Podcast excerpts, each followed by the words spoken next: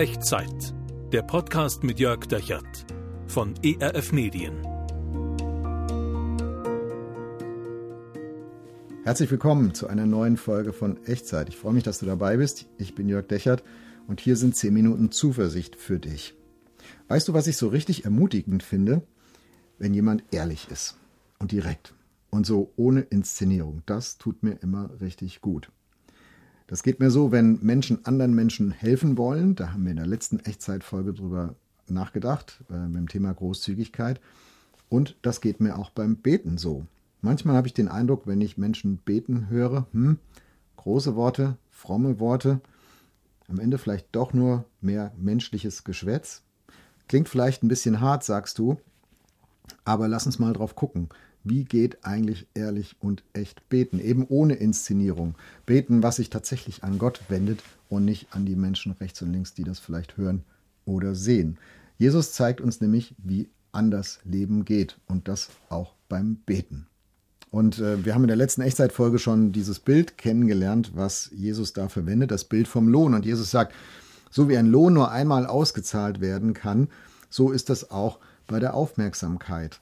Also entweder suchst du die Aufmerksamkeit anderer Menschen, dann wirst du die bekommen, aber mehr dann auch nicht. Oder du suchst die Aufmerksamkeit Gottes, dann wirst du die bekommen.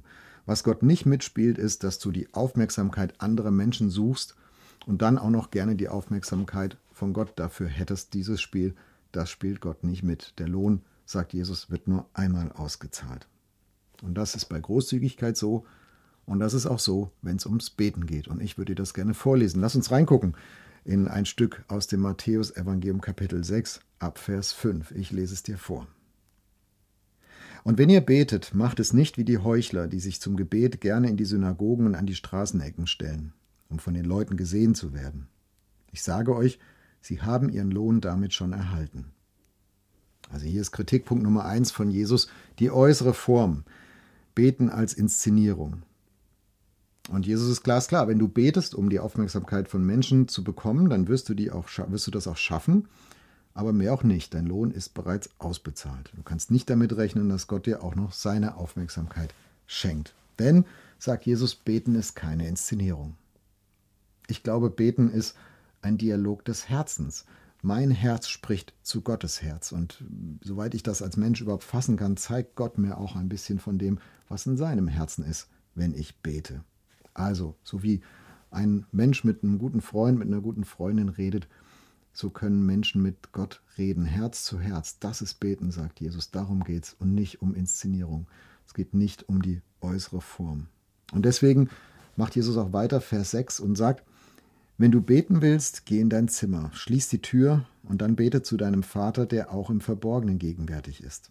Und dein Vater, der ins Verborgene sieht, wird dich belohnen. Also nicht missverstehen. Jesus sagt nicht, hey, du darfst nur zu Hause beten und äh, Gott sieht das und hört das nur dann, wenn du auch die Tür zuschließt und wenn äh, keiner weiß, dass du da betest.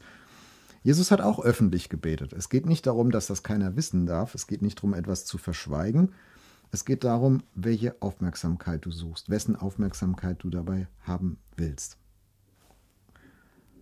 Und was Jesus hier formuliert, ist, selbst wenn dich niemand sieht, selbst wenn du nicht in einem besonderen Raum, in einem sakralen Raum vielleicht bist, wie in einem Kirchengebäude, selbst wenn du keine besondere Körperhaltung annimmst, die Hände faltest oder irgend sowas, selbst wenn du einfach so mit Gott redest, wie dir die Worte aus dem Herzen purzeln, dann hast du die Aufmerksamkeit Gottes, wenn du das in deinem Herzen so willst und so suchst und so meinst. Und du kannst darauf vertrauen, dieser Gott wird dein Gebet hören und achten und darauf reagieren. Manchmal bekommen wir das mit, dass Gott auf Gebet reagiert und oft bekomme ich es auch gar nicht so mit. Ich glaube aber, dass es immer tut. Also, der erste Kritikpunkt von Jesus war die äußere Form beim Beten und sein zweiter Kritikpunkt ist der Inhalt. Die, äh, was und wie sage ich da eigentlich? Vers 7. Beim Beten sollt ihr nicht Lehrerworte aneinander reihen wie die Heiden, die Gott nicht kennen. Sie meinen, sie werden erhört, wenn sie viele Worte machen. Das ist ein, eine Erfahrung, ein Bild aus äh, Jesus Zeit, damals vor rund 2000 Jahren, heidnische Religion, Religionen, viele Götter, Gottesbilder, viele Götter, Götzen, Gottheiten. Und die müssen damals gebetet haben wie die Weltmeister im Sinne von ganz, ganz viele Worte machen. Also besonders fromme Worte, besonders viele Worte, so als müsste man die Götter mit so einer Litanei irgendwie beeindrucken, äh, müsste irgendwie beehren, müsste irgendwie überreden, äh, müsste ihnen schmeicheln. Und äh, das kommt, glaube ich, aus der Praxis gegenüber den Herr Herrschern damals. Also wenn du damals vom König, von deinem Fürsten irgendwie etwas haben wolltest, ja, dann warst du natürlich besonders unterwürfig. Dann hast du sie mit, ähm, mit großen Titeln angeredet, dann hast du dich vielleicht niedergebeugt, dann hast du viele Worte gemacht, dann hast du ihnen viel geschmeichelt, in der Hoffnung, dass irgendwie dann auch mal was so abfällt für dich und du äh, das bekommst, was du gerne hättest.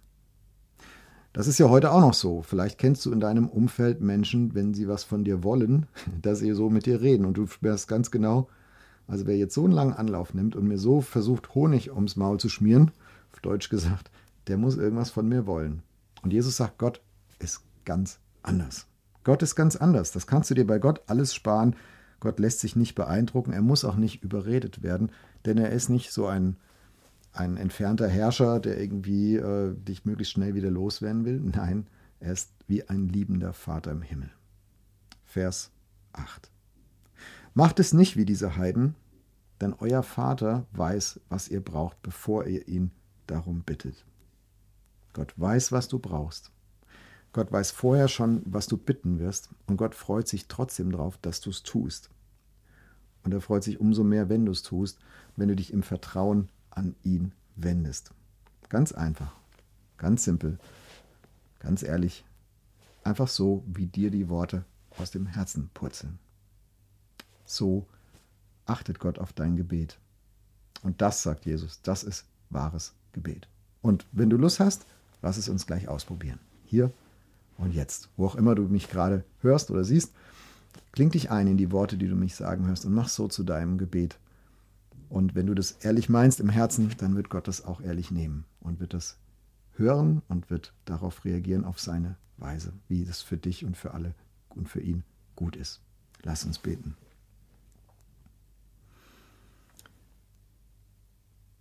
Gott, wenn ich das so höre und lese in der Bibel, dann würde ich gerne so beten lernen, wie Jesus das gemacht hat und wie Jesus das gezeigt hat und wie Jesus das im Sinn hat.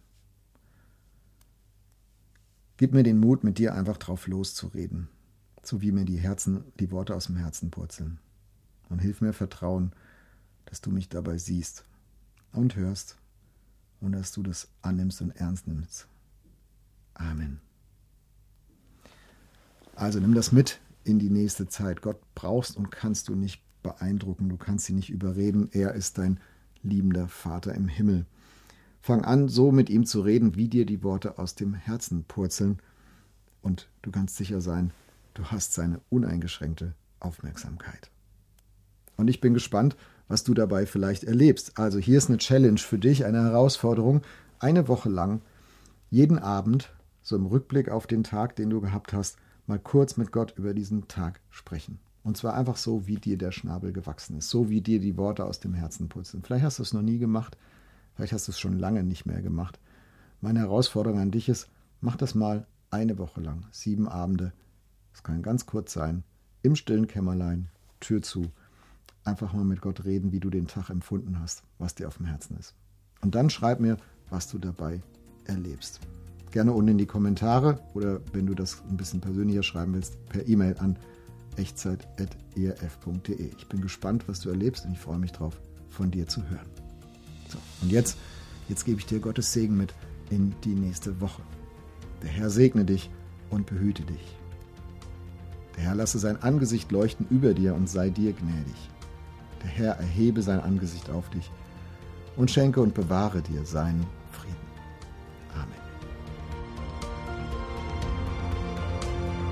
Das war Echtzeit. 10 Minuten Zuversicht für dich. Der Podcast mit Jörg Dechert von ERF Medien.